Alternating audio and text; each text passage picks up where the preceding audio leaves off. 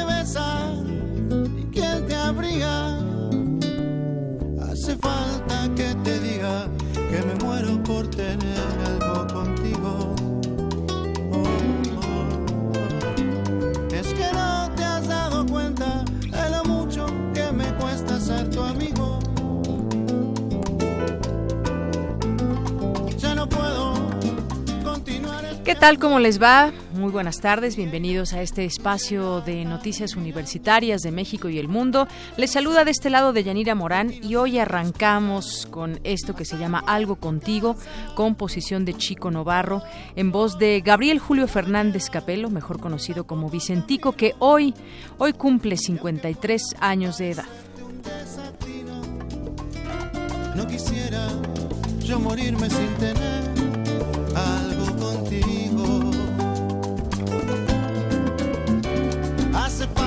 que te diga que me muero por tener algo.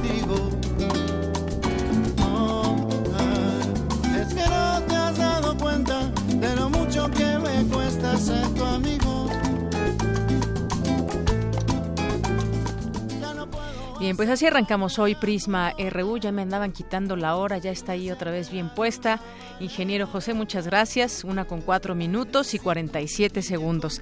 Así arrancamos hoy.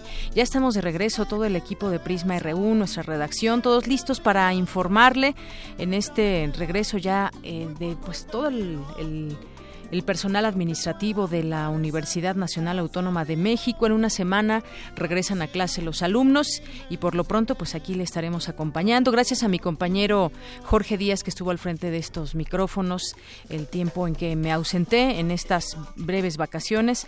Y bueno, pues también bienvenidos a todo el equipo que se reintegra. Bueno, tú Arturo estuviste aquí todas las tres semanas al pie del cañón, pero ya, ya te irás de vacaciones. Ya te irás de vacaciones y tendremos oportunidad de extrañarte. Y bueno, pues hoy, hoy les vamos a tener mucha información, tenemos información de universitaria, pero también seguiremos con los temas nacionales, como el caso de Javier Duarte, que pues ya se le fincan específicamente algunos delitos. ¿Cómo va este proceso? Platicaremos ni más ni menos que con el maestro Gabriel Regino, que es abogado penalista.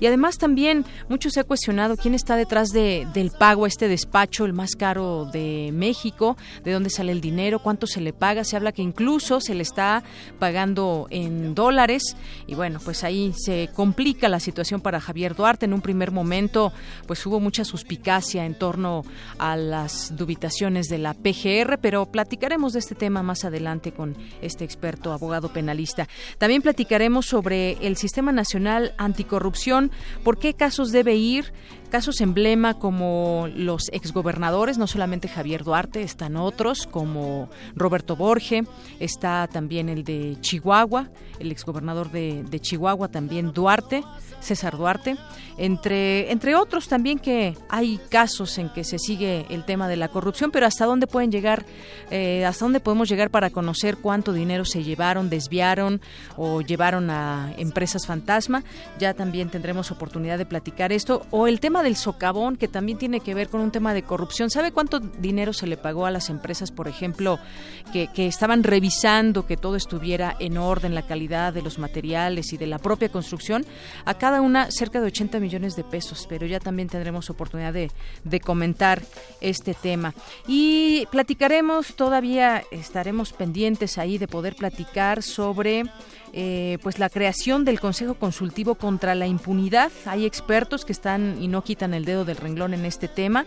Intentaremos platicar con alguien de alguna organización no gubernamental de la CIEN que están eh, comprometidas o que están intentando esta creación del Consejo Consultivo contra la impunidad. Hoy es lunes y también regresa ya la Gaceta UNAM. Platicaremos con su director Hugo Huitrón. Hoy también es lunes de Cartografía RU con Otto Cázares. Tendremos información de cultura, de deportes nacional e internacional. Así arrancamos hoy Prisma RU.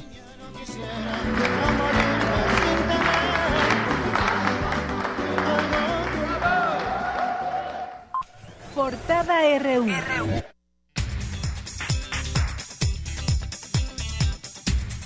La una con ocho y en este lunes 24 de julio del año 2017, nuestra portada universitaria, el Museo de la Luz de la UNAM prepara una exposición en el edificio de la UNESCO en París, Francia, para celebrar el primer Día Internacional de la Luz que a partir de 2018 celebrará, se celebrará cada 16 de mayo.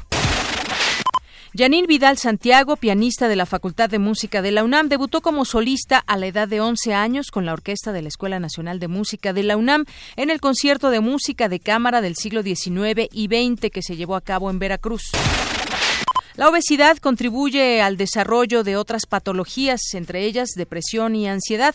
Además, disminuye la esperanza de vida. Un adelanto de esta información con mi compañera Ruth Salazar. Así es, Deyanira. De acuerdo con la Organización Mundial de la Salud, los niños de esta generación serán los primeros en la historia en morir antes que sus padres. Más adelante los detalles de la información.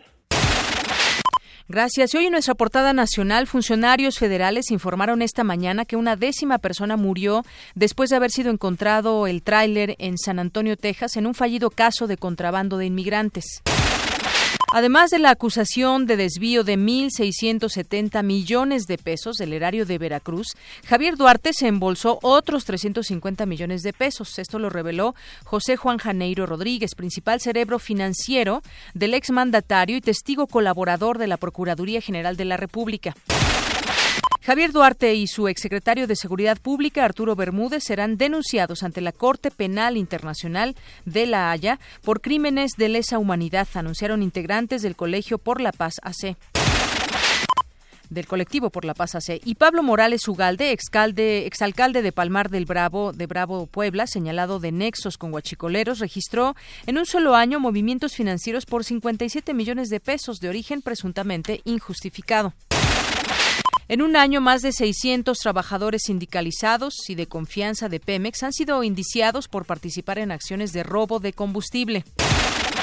Acompañada por decenas de simpatizantes, la excandidata al gobierno del Estado de México, Delfina Gómez, marcha desde Texcoco hacia la Ciudad de México para denunciar un presunto fraude en las pasadas elecciones. El Congreso de la Unión vigilará la renegociación del Tratado de Libre Comercio con América del Norte, la cual arrancará el próximo 16 de agosto. Desplazados de las comunidades de Tierra Negra de San Juan Mazatlán bloquean la carretera transísmica en el punto denominado El Ajal, impidiendo el paso hacia el estado de Veracruz y toda la zona norte del istmo de Tehuantepec. El año pasado, poco más de 3.730.000 pasajeros se vieron afectados por los retrasos de los vuelos en el aeropuerto de la Ciudad de México, según cifras de la Secretaría de Comunicaciones y Transportes. Entre enero y junio de este 2017, los homicidios dolosos en Los Cabos, Baja California Sur, aumentaron 1.800% en comparación con el mismo periodo del año pasado. Cinco presuntos delincuentes pertenecientes a la banda El Bucanas, dedicada al robo de hidrocarburos en Puebla, murieron en un enfrentamiento armado con elementos de la Marina. El huracán Hillary se formó este lunes frente a la costa mexicana del Océano Pacífico, pero los meteorólogos aseguran que no posee ninguna amenaza inminente en tierra. En economía y finanzas, el Fondo Monetario Internacional mejoró el pronóstico de crecimiento de México para este 2017. A continuación, un avance de la información con mi compañero Abraham Menchaca. Así es, Deyanira, buenas tardes. Para el maestro Clemente Ruiz Durán, académico de la Facultad de Economía de UNAM, el reajuste del organismo internacional es positivo para la economía del país. Más adelante los detalles. Gracias. Y en la primera quincena de julio de este año, los precios al consumidor registraron un incremento de 0.24%, con lo cual la inflación a tasa anual bajó 6.8 a 6.28% tras 10 quincenas al alza, de acuerdo con el INEGI. Por su parte, el indicador global, global de la actividad económica avanzó 0.23% en mayo, lo que sumó a la variación de 0.12% de abril.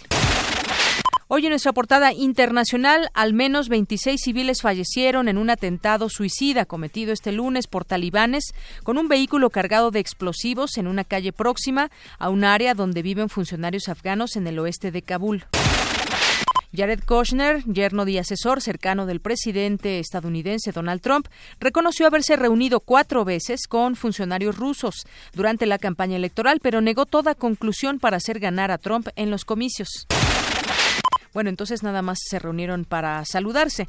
Las Fuerzas Armadas Revolucionarias de Colombia anunciaron que se convertirán en partido político a partir del próximo primero de septiembre. Un nuevo análisis de datos obtenidos por satélite apunta a la existencia de agua atrapada en numerosos depósitos volcánicos distribuidos en la superficie de la Luna, según un estudio publicado en la revista Nature Geoscience. Y tenemos más información internacional con Eric Morales. ¿Qué tal, Eric? Buenas tardes. ¿Qué tal, Deyanira? Muy buenas tardes. Al ritmo de la canción popular eh, Despacito, el presidente de Venezuela, Nicolás Maduro, pidió a la oposición que permita celebrar en paz las elecciones a la Asamblea Constituyente que se, que se llevarán a cabo este domingo. Los detalles más adelante. Gracias, Eric. Y nos enlazamos vía telefónica con mi compañera Tamara Quirós. ¿Qué tal, Tamara? Buenas tardes. Adelante.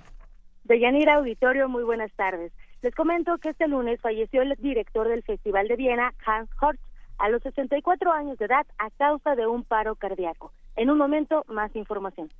Gracias. Y nos vamos ahora contigo, Isaí Morales, en los deportes. ¿Qué tal, Deyanira? Muy buenas tardes y bienvenido otra vez aquí a Prisma RU. Bueno, pues hoy en los deportes vamos a hablar sobre la victoria de Pumas frente a Pachuca y además los Pumas EU ya se preparan para el inicio de la temporada de la Liga Mayor 2017. Todos los detalles más adelante. Gracias, Isaí. Campus RU.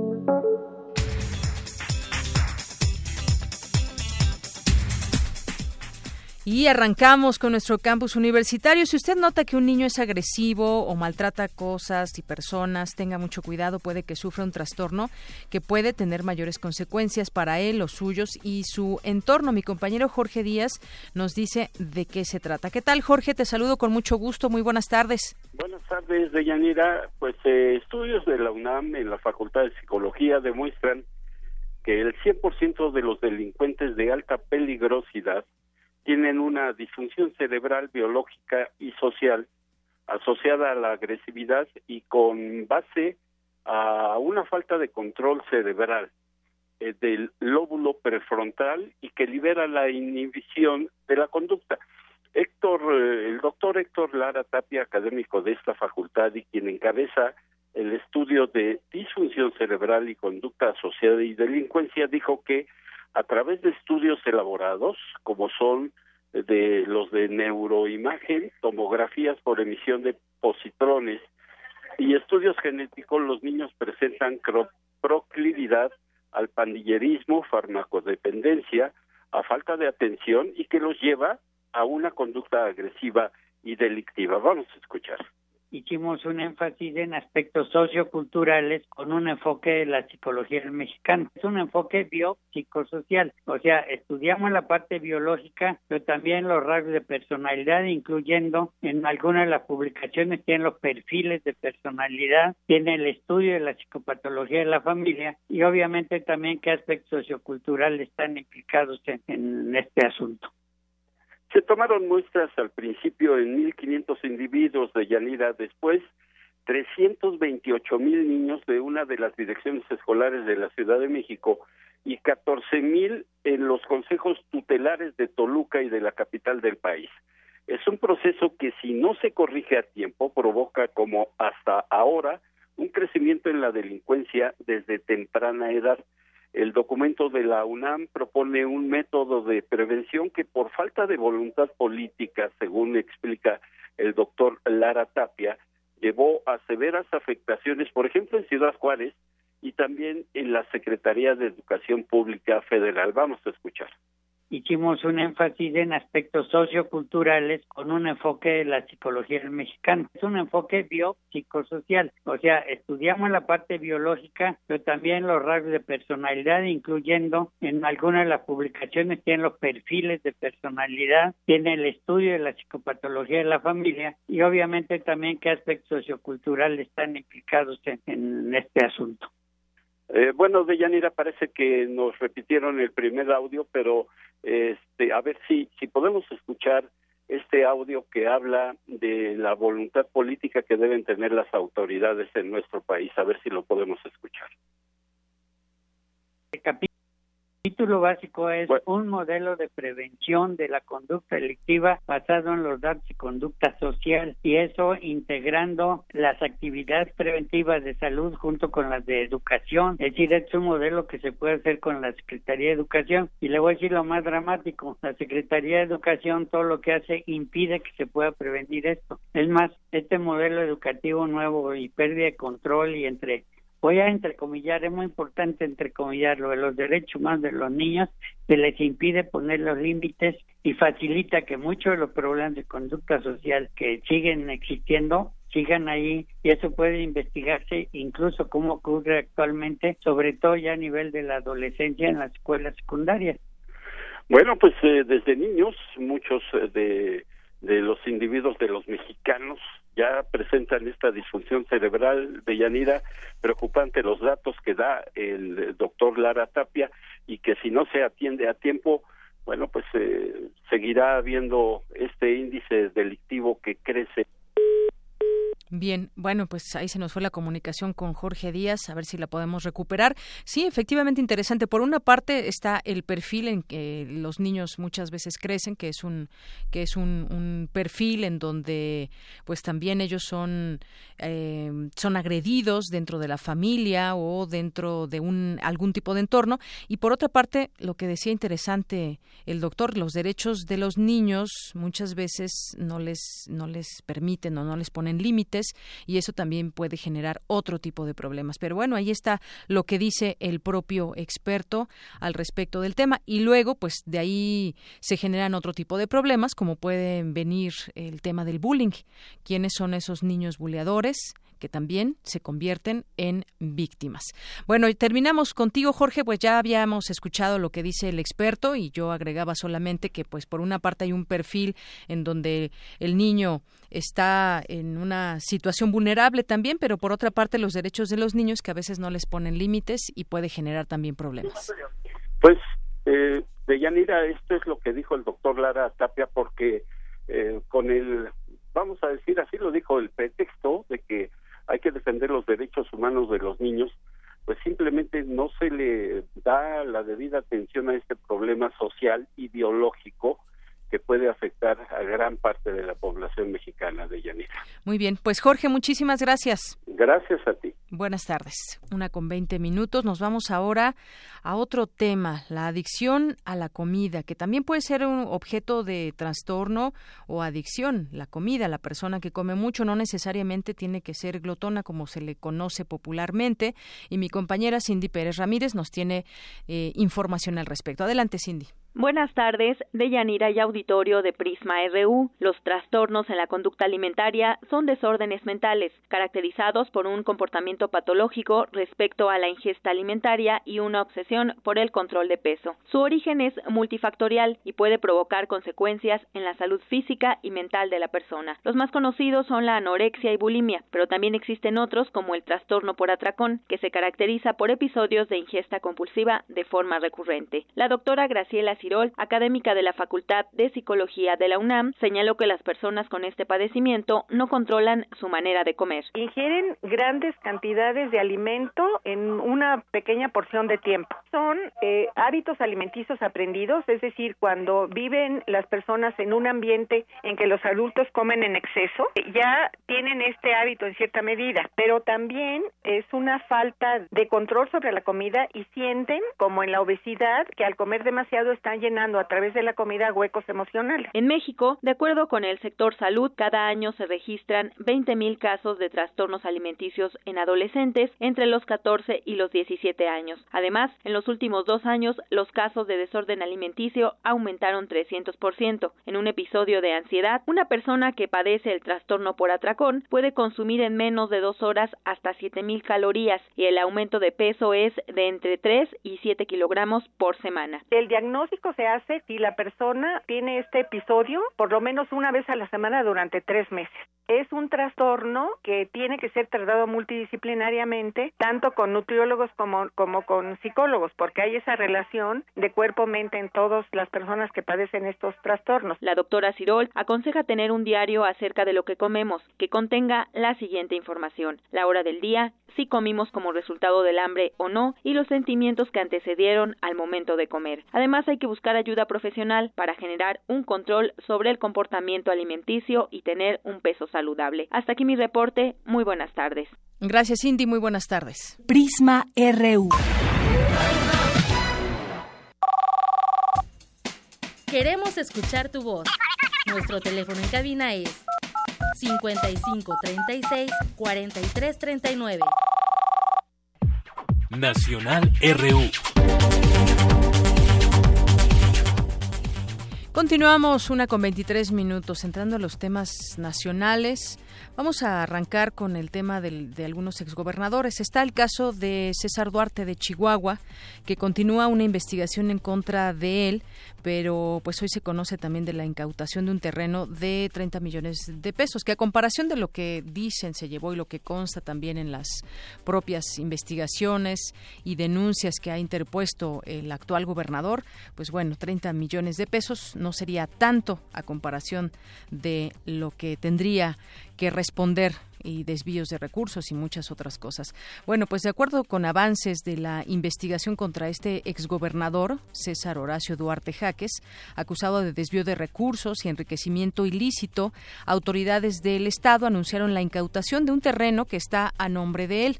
El terreno cuenta con un lago artificial y una represa mandada a hacer por el entonces gobernador César Duarte, así como con caballerizas y una pista aérea de 850 metros. De pronto, pues se van a lo grande con, con dinero que pues no les corresponde o dinero que pues simplemente no no encaja con lo que ganan como gobernadores. El terreno al cual se le conoce como el Saucito tiene un valor de aproximadamente 30 millones de pesos. El fiscal general de Chihuahua, César Augusto Penich, informó que hasta el momento llevan 10% de avance en la investigación contra el exgobernador, de la cual ya han acreditado un desfalco de mil millones de pesos. Y es que, como les comento, pues es mucho el dinero que se desvió de pues de los gobiernos, por lo menos que vamos conociendo de Quintana Roo, de Chihuahua, de Veracruz, dijo que pese a que ha sido lento este proceso, cada carpeta de investigación es lo suficientemente sólida para evitar que el exgobernador pueda pueda eh, pues pueda seguir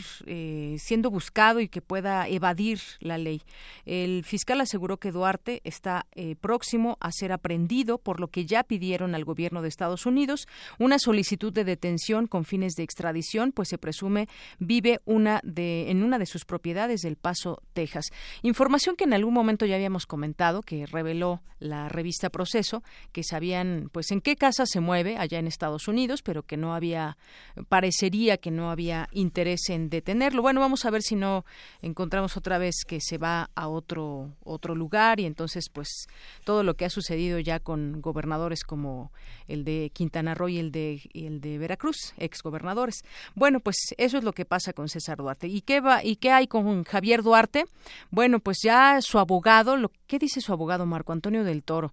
Bueno, pues el abogado del exgobernador de Veracruz señaló que jurídicamente aún no se ha definido la culpa culpabilidad de su cliente hasta que se lleve a cabo el juicio correspondiente, por lo que apelará de la decisión de un juez federal de vincularlo a proceso.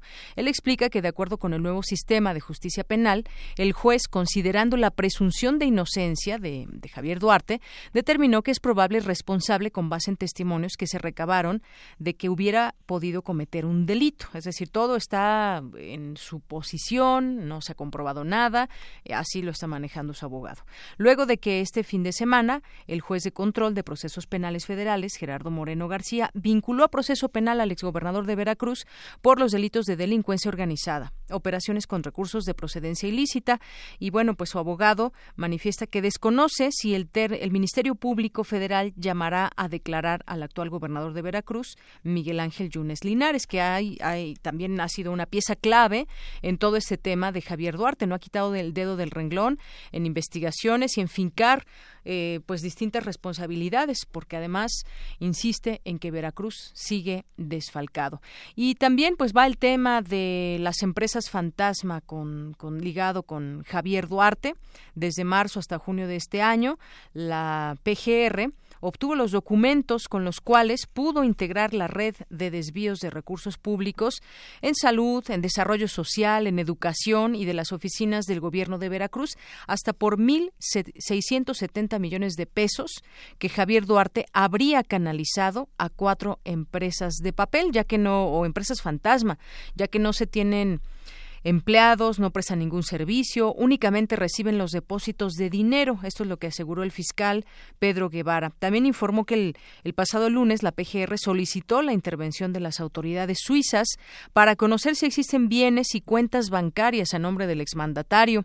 El titular de la Subprocuraduría especializada en investigación de delincuencia organizada, la CEIDO, Israel Lira Salas expuso que se desviaron 1.670 millones de pesos en cuatro dependencias. ¿Y hacia dónde se desviaron? Bueno, pues ahí está la investigación que deben hacer las propias autoridades también, porque hay audios que revelan que se habrían ido a campañas del PRI, otros están señalando que podría incluso eh, pues ser eh, una, una pieza clave eh, Javier Duarte para tratar de que responsabilice a López Obrador y una serie de cuestiones que han surgido en el tema, que bueno, pues ya estaremos por ver, pero son 1.670 millones de pesos en cuatro dependencias, lo que se tiene eh, como desvío de recursos, pues es un, un, buen dinero, bastantes millones de pesos que se tendrán que explicar, pero sobre, sobre todo seguir esa ruta del dinero, porque se puede acusar, pero cuando no se tienen los papeles en la mano,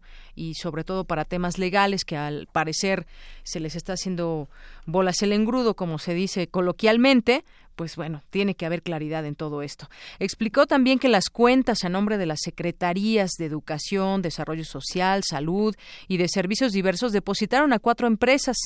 Las compañías serían Solaris, Diseños Arquitectónicos y bueno, hay una serie de, de, empresas, de compañías a las cuales se pudo haber desviado todo este dinero y que fueron identificadas por la Procuraduría como parte de las entidades que el exgobernador ordenó crear para blanquear los recursos. Las empresas enviaron 194.1 millones de pesos a 27 entidades más identificadas como fondeadoras de segundo nivel, como Grupo Constructors Airfood. Y bueno, como les comento, es una serie de nombres que pues igual no nos dicen nada, pero que a través de ella se pudo haber desviado este dinero. Y según el recuento realizado por el titular del aceido, los organismos recibían transferencias de 308 entidades más por 3.148 millones de pesos y a su vez traspasaron 508.7 millones de pesos a las identificadas como fondeadoras de primer nivel de los 3.148 millones y las transferencias por 508.7 millones de pesos no afirmó en su totalidad que en su totalidad provengan de recursos públicos, sino que destacó que algunas cantidades sin especificar fueron obtenidas por parte de empresas que obtuvieron contratos con el gobierno de Veracruz. Ese también ese tema de las empresas que contratan los gobiernos. Todos los gobiernos tienen que contratar empresas para muchas cosas a lo largo de su sexenio, a lo largo de sus gobiernos, y bueno, pues muchas veces obtienen contratos a cambio a cambio de ciertas prebendas, a cambio de también darle pues una lana al gobierno. Eh, sus servicios nunca se realizaron de algunas de estas empresas del grupo de fondeadoras de primer nivel y la PGR dice que se conforma por 11 empresas, entre las que destacó algunas otras más y ahí van saliendo todo este estos nombres de las empresas el número de la cantidad de dinero que se habría ligado a las mismas y bueno pues así está más o menos este engranaje en donde se tendrá que aclarar. Obviamente otra de las preguntas que aquí surgen eh, no sé si, si a ustedes les ha surgido esta duda pero quién cómo se paga a este despacho tan caro eh, que está teniendo Duarte como defensa. Se habla de que, pues, eh, incluso ha pagado en dólares, que puede haber pagos eh, mensuales de ciento y tantos mil pesos. No, no se sabe exactamente, pero pues sería una buena pregunta de qué manera, cómo se está pagando, con qué dinero, porque pues quedan muchas preguntas, como siempre en ese tipo de casos, mucho más que aclaraciones. Aún quedan muchas preguntas y ahí estarán las defensas. Es también muy, muy activa la defensa de Duarte y, por supuesto, también los abogados de la PGR y todo este expediente que tendrá que seguirse en este, en este tema. Bueno, pues ya en un momentito más eh, vamos a ver si podemos contactar con el maestro Gabriel Regino para que nos dé su punto de vista legal sobre este, sobre este tema también. Pero hablando de temas hablando de temas legales, bueno, pues nos vamos ahora a otras a otras cosas en lo que tratamos de, de, entrevistar a Gabriel Regino. Pero pues tiene que ver este otro tema que les quiero compartir, lo que le ha sucedido a muchas personas, que es el robo de identidad. Van principales bancos contra el robo de identidad. Uno uno pensaría, bueno, los bancos con tanto dinero que tienen y con tantos clientes alrededor del mundo, específicamente estamos hablando del caso de México, pues uno esperaría que no nos roben nuestra identidad, que los bancos en los que depositamos esa confianza pues se resguarden bien todos los datos y ese tipo de situaciones se den cada vez menos, pero pues al contrario, han subido y los hackers y toda la gente que se dedica a todo esto pues ha desafortunadamente ganado terreno. Pues los grandes bancos que operan en México se declaran listos para aplicar los nuevos controles de seguridad que la Comisión Nacional Bancaria y de Valores les ha dictado porque les exigirá por ley, ya les exige para enfrentar el robo de identidad firmas a distintos bancos, bueno, pues los más, los principales, los principales que tenemos aquí en México, y preparando, ya han preparado sus sucursales para que en la apertura de cuentas se tomen, si usted va a abrir una, una cuenta, pues ahora le van a tomar las huellas digitales del cliente y éstas se puedan cotejar con los registros del Instituto Nacional Electoral. Es decir, ya hay este cruce de información. Qué bueno que se coordinen, pero pues de verdad los datos son muy sensibles que tienen, porque tienen nuestros nombres, nuestras direcciones, nuestra dirección y todo lo referente muchas veces a, familiares y demás. Y la información con la que cuenta el banco, pues es muy, muy sensible. Y contrario a lo que pueda pensarse, los lectores de huellas digitales e incluso otras nuevas tecnologías que se instalarán en sucursales bancarias serán bastante amigables con el usuario, porque en muchos casos implicará manipular una tableta para el registro de huellas o tomarse un, eh, una con el teléfono. En términos generales, al momento que un cliente quiera contratar un producto en un banco, pasará por un proceso de reconocimiento en el que por medio de lectores de huellas cada vez más pequeños e incluso con tablets, el banco tomará sus 10 huellas dactilares, las cotejará con la base de datos del INE y creará su propia base de información sobre la identidad de su cliente. Hay temor por parte de un sector de la población en el sentido de que se entregarán las biometrías y qué va a pasar con ellas. Hay preocupación sobre si se roban y no pueden cambiarse como se hace con una contraseña o si se va a manipular la identidad. Eh, la biometría como tal tiene un estricto apego a garantizar la identidad de las personas para proteger sus bienes y garantizar que no hay un tercero presentándose en lugar de, nosotros como clientes y que nos genere un daño. Así, pues empezarán ya a llevar a cabo estas actividades los bancos para tratar de eh, pues entrarle a la lucha contra el robo de identidad que muchas veces pues a muchos nos ha tocado que te roben tu identidad o que te clonen tu tarjeta y muchas otras cosas que suceden ahí con los bancos. Bueno, pues eh, es la una con 35 minutos y hay otros, otros temas también. Vamos a platicar eh, sobre el Sistema Nacional Anticorrupción que debe ir también por casos emblema, que ese es otro caso. Ahí tenemos los casos de los exgobernadores, solamente por poner ejemplos, pero también está el caso eh, recientemente del socavón de Cuernavaca, que no se nos olvide. Estas construcciones cuestan miles de millones de pesos y de pronto pues el que digan bueno es que hubo un reblandecimiento de tierra y sucedieron tales cosas bueno hay todo un equipo de personas empresas que están involucradas y a las cuales se les paga millones de pesos y que están en contacto directo con el gobierno y con las áreas eh, correspondientes, en este caso con la Secretaría de Comunicaciones y Transportes. Así que, pues todo esto también tiene que ver, tiene que ver con con corrupción. Solo un tercio de las, aquí un dato interesante, solo un tercio de las empresas de la industria de la construcción conoce de qué se trata el Sistema Nacional Anticorrupción, que este martes entra en vigor en su totalidad en México, y esto según arrojó una encuesta que realizó Transparencia Mexicana. De cada tres empresas constructoras, dos desconocen cuáles son las responsabilidades administrativas y penales que a partir de hoy están vigentes. Se conoce poco la nueva miscelánea penal y esto es un foco de preocupación. Eso lo dijo Eduardo Bojorques, a ver si podemos platicar con él en un momento, director ejecutivo de Transparencia Mexicana. Según datos de la Organización Internacional, en su capítulo México, es el sector de la construcción en el, el, sector de la construcción es el que más recursos genera, pero también es el que más riesgos tiene de caer en las redes de la corrupción. Esta encuesta presentada en el Foro de Responsabilidad Penal y Administrativa de las Empresas de la Industria de Construcción, que eh, pues tomó una muestra de 62 empresas miembros de la Cámara y aunque la muestra es pequeña, fue suficiente para dar una luz sobre el estado del sector, sobre su conocimiento de la nueva legislación administrativa y penal del Sistema Nacional Anticorrupción. Es lo que comentó y acorde al desconocimiento de los nuevos lineamientos de la totalidad de las empresas encuestadas, solo siete cuentan con una política anticorrupción. Con el Sistema Nacional Anticorrupción operando en su totalidad, cobra relevancia que las empresas definan una política anticorrupción porque será una atenuante en un proceso de investigación para comprobar su seguimiento y deslindar responsabilidades. Eso es parte también de lo que de lo que se habla con respecto a las constructoras y cómo pues estos temas nos llevan hasta la corrupción.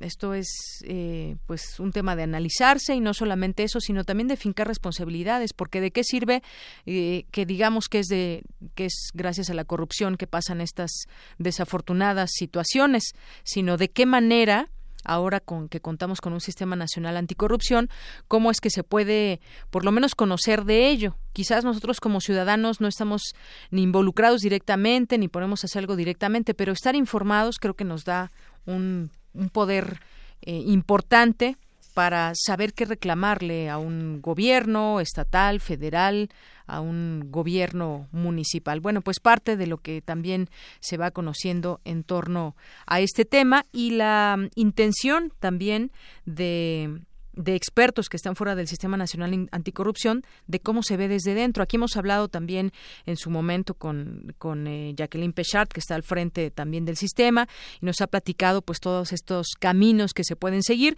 pero también del otro lado pues están quienes lo ven desde fuera y quienes opinan o dicen qué puede, qué puede suceder. Sabemos que desde dentro pues están gestando muchas cosas que, que todos esperamos que rindan frutos y que pese a que no exista aún el fiscal, pues se sigan haciendo los trabajos trabajos como, como, como debe ser. Pero bueno, ya estaremos también retomando este tema al respecto. Vamos a hacer una pausa y volvemos. Bueno, a ver, antes de la pausa. Prisma RU. Bien, pues continuamos y ya tengo en la línea a Eduardo Bojorques, director de Transparencia Mexicana. ¿Qué tal, Eduardo? Me da mucho gusto saludarte. Muy buenas tardes. Bueno, ahorita en un momento, en un momento nos, nos va a contestar para poder platicar con él sobre este tema del Sistema Nacional Anticorrupción y que debe ir por casos eh, emblemáticos, según, pues no solamente él se une a esta voz, sino también otros expertos que han estado ahí en el tema, que no quitan el dedo del renglón y que, bueno, pues parece que es un tema que nos debe importar a todos. ¿Se podrá ir eh, tras de esos temas emblemáticos y de qué de qué manera podemos hacerlo. Bueno, pues especialistas en transparencia y rendición de cuentas coinciden en que el Sistema Nacional Anticorrupción debe empezar a tener acciones sustantivas con el objeto de revisar algunos casos emblemáticos de corrupción que puedan reflejar que el sistema no es solo no, no está solo ahí, eh, sino que también tiene capacidades en el combate de este flagelo y también recuerdan que no se debe dejar la tarea esencial para la cual se creó, creó el sistema, que es prevenir y combatir de raíz los problemas estructurales que generan la corrupción. Problemas estructurales. ¿Qué es un problema estructural que genera la corrupción? Algo que la está permitiendo y que la permite desde distintos ámbitos, incluso desde los más altos. Bueno, pues lo tenemos en la línea, lo tenemos ya en la línea. Eh, a ver, eh, entre otros, también hablan al respecto de este tema. Está el director general del Centro de Investigación y Docencia Económicas, Sergio López Ayllón, que afirma que el Sistema Nacional Anticorrupción debe tener acciones que incidan en este tipo de casos. Y dijo que tenemos el asunto, por ejemplo, el que les mencionaba del socavón de Cuernavaca, pero podríamos mencionar muchos otros que podrían ser objeto de una especial atención, particularmente porque la expectativa social es mucha respecto al sistema pues sí, efectivamente tenemos mucha expectativa como ciudadanos, ¿cómo no? Imagínense que, que se cree un sistema nacional anticorrupción, que en él se ocupen recursos, pues sí, obviamente tenemos una expectativa social muy grande al respecto de este tema. Pues saludo con mucho gusto y ahora sí lo tengo en la línea telefónica, Eduardo Bojor, director de Transparencia Mexicana. ¿Qué tal, Eduardo? Te saludo con mucho gusto, muy buenas tardes.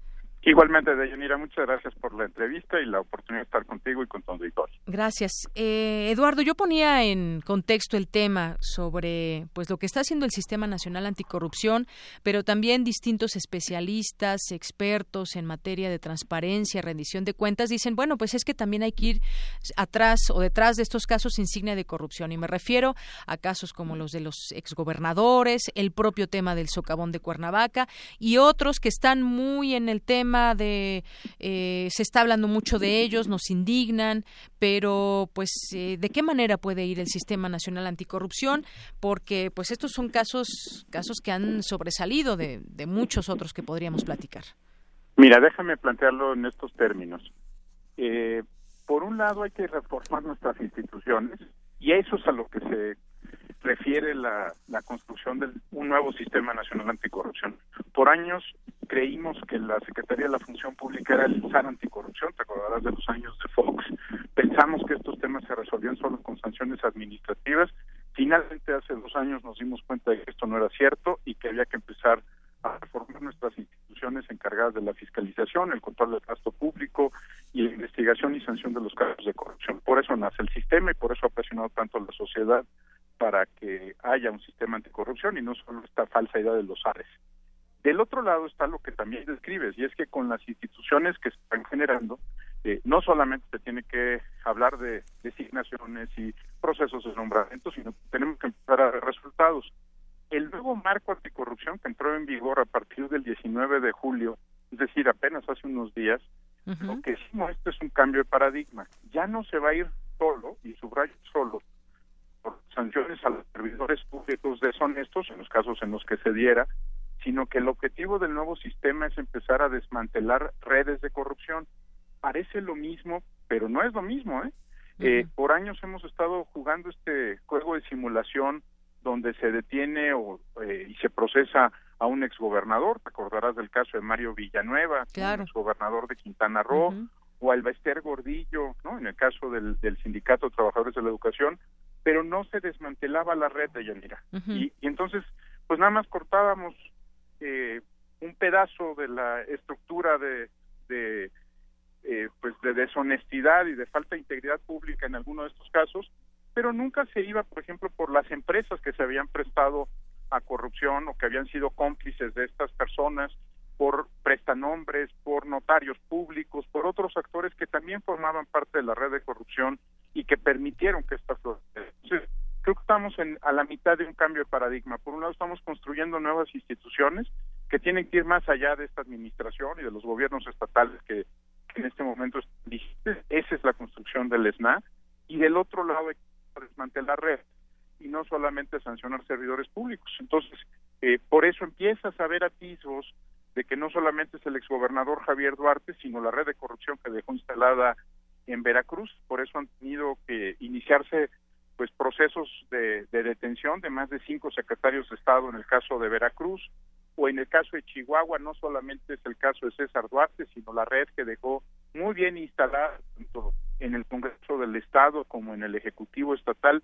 En fin ese es el nuevo enfoque y está apenas naciendo. Está empezando estamos empezando a ver cómo se va a configurar eh, este modelo ya no solo de sancionar servidores públicos, sino de desmantelar redes que involucran empresas, a particulares y también a servidores públicos. Así es, desmantelar redes, porque muchas veces se conoce en el caso de Javier Duarte, bueno, Javier Duarte que desvió mil y tantos millones de pesos, pero esto fue toda una red que, que, que ayudó a esto, todas estas nombres de empresas fantasma, el desvío desde algunas secretarías, hacia dónde fue todo este camino que se debe de seguir, pues uno esperaría que alguien haga ese trabajo entre las autoridades y sobre todo pues un sistema que está en contra de la corrupción, que, que está buscando esos caminos para pues revelar cómo se pueden cambiar esas cosas que permiten que un sistema pues a su vez permita justamente ese tipo de situaciones.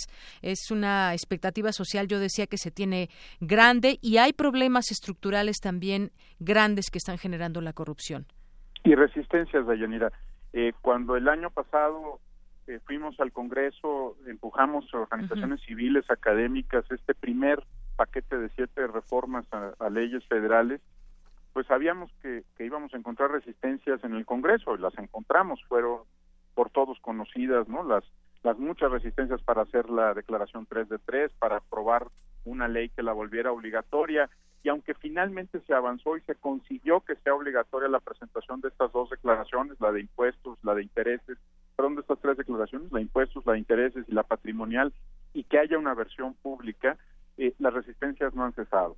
Eh, si tú revisas en la armonización eh, de las leyes federales o generales que se han dado en los estados de la República, en muy buena parte de los estados, los congresos han legislado eh, pues de espaldas a la ciudadanía eh, cuando la, el empresariado, la academia o la sociedad civil local se acercan a estos procesos en muchas entidades pues sencillamente ha habido rechazo no quieren que los ciudadanos se metan en estos temas y en los primeros eh, pues procesos de designación ha habido inconformidad de muchos actores porque los los designados a pesar de que cumplen formalmente con los requisitos pues tuvieron en el pasado vínculos con partidos políticos u otros temas.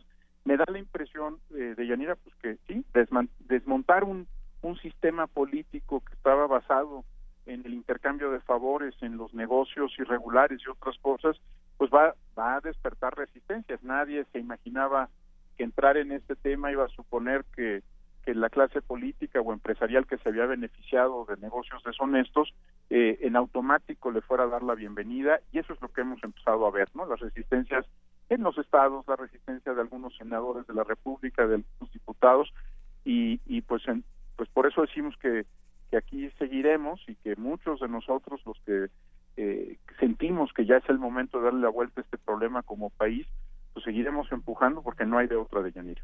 Muy bien, pues sí, resistencias que, que, que habremos de, de, de, seguir viendo por qué es que no quieren muchas veces que se fiscalice hasta el último peso y los elementos que hay, los canales que hay para que realmente pues se cierre la llave a la corrupción. Y esos son casos emblemáticos de los que, de los que hemos hablado, pero pues hay prácticas diarias que suceden en todo el país, un acto de corrupción desde en una ventanilla donde es tanto el funcionario como el ciudadano también y esto pues también tendría que resolverse de alguna manera pues desde el ciudadano y pues y, si no se puede desde el ciudadano pues generar todos estos canales para que realmente podamos acabar con ello porque yo yo siempre insisto en que pues somos más los que los que no le entramos a la corrupción y que es una mínima parte los que le entra pero pues desafortunadamente a veces esa parte afecta mucho afecta mucho al país. El caso del socavón Eduardo por ejemplo ese también es un tema que me gustaría que, que nos compartieras un poco cómo es que la corrupción llega a matar a las personas. Así es, mira, en Transparencia Internacional lo decimos siempre, la corrupción mata, hay víctimas de la corrupción, a veces no se reconocen como tal. Eh, piensa, por ejemplo, eh, digamos, de la línea 12, ¿no? Más de medio millón de personas todos los días cuando se tuvo que suspender la operación porque estaba mal hecha la licitación pública, más de medio millón de personas todos los días pagó el costo personal de que no hubiera una licitación bien hecha en el caso de la línea 12, en este caso, eh, pues por todos los indicios apuntan que en el caso del socavón tampoco hubo la supervisión correcta, las condiciones estructurales de la obra eh, no se respetaron, hubo probablemente irregularidades y seguramente va a haber responsabilidades administrativas y penales porque pues hay dos personas que perdieron la vida por esto, pero también te puedo decir el caso de los niños que recibían un placebo en lugar de, de un eh, de, un tratamiento contra el cáncer en Veracruz, ¿no? Así es. Y si te vas a, a, otras entidades vas a descubrir que, pues que, en fin, cada vez que, que le rascamos algún problema, la calidad educativa, la calidad de los servicios públicos, la razón por la cual no se pavimentan bien las calles, por qué se hacen banquetas donde ya había banquetas, uh un, un eh, común denominador y es que hubo corrupción y seguramente impunidad cuando se revelaron estos asuntos. Eh, hay hay socavones no solamente en